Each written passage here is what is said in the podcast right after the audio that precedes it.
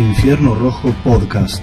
Historias, relatos, entrevistas y la pasión del rojo en tus oídos.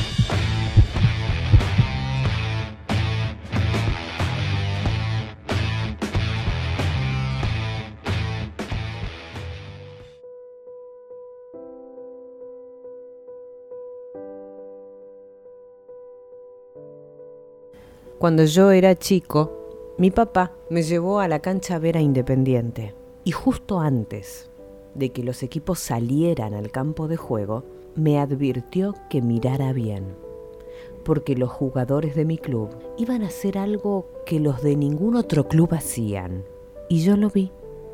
Los 11 jugadores de mi club caminaron sin apuro, en fila india, desde el túnel hasta la mitad de la cancha. Formaron, se adelantó el capitán, alzaron los brazos, giraron 90 grados a la derecha, después 180 a la izquierda, por último 90 grados más, de nuevo a la izquierda. Mi viejo agregó, ese saludo lo inventó Independiente. No me acuerdo cómo salió ese partido, ni siquiera me acuerdo del rival. Lo que sí me acuerdo es que yo sentí que éramos hinchas de un equipo distinto, especial que tenía cosas que ningún otro tenía, que sabía cosas que los demás no sabían, que hacía cosas que los demás no hacían. Han pasado muchos años desde esa noche lejana de los años 70 en que mi papá me llevó por primera vez a ver a Independiente. En esos muchos años nos pasaron muchas cosas. Es inevitable, le sucede a las personas y le sucede a los clubes. Cada cosa que nos pasa y cada cosa que hacemos entra en nuestra historia nos pone a prueba. Nuestra identidad no es otra cosa que el resultado de nuestras decisiones, de nuestros aciertos y de nuestros errores, de lo que aprendemos de todas las victorias y de cada una de nuestras derrotas.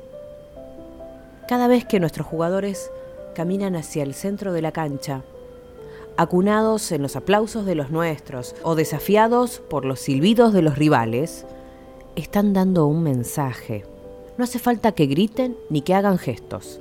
Alcanza con que caminen con la vista al frente, que se planten en hilera, que el capitán se adelante unos pasos y que alcen las manos bien limpias, con las palmas bien abiertas. Están avisando que va a jugar Independiente, un club que se construyó con el esfuerzo de su gente, un club que supo construir hazañas nunca repetidas un club que supo ponerse de pie después de golpes dolorosos. Un club que sabe que se puede ganar y que se puede perder, pero que sabe que siempre es mejor intentar triunfar con armas nobles. Cada vez que nuestros capitanes se adelantan algunos pasos y alzan los brazos, están diciendo algo.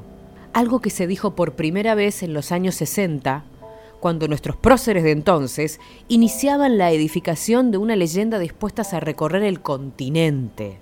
Cuando nuestros capitanes se adelantan y alzan los brazos, están diciendo que acá está el Club Atlético Independiente, que viene a regar el césped con su sacrificio y con su talento, con su honradez y con su gusto por el buen fútbol con su compromiso, con su actitud y con su intensidad, con toda su historia de grandes jugadores a cuestas y con todo su futuro por delante.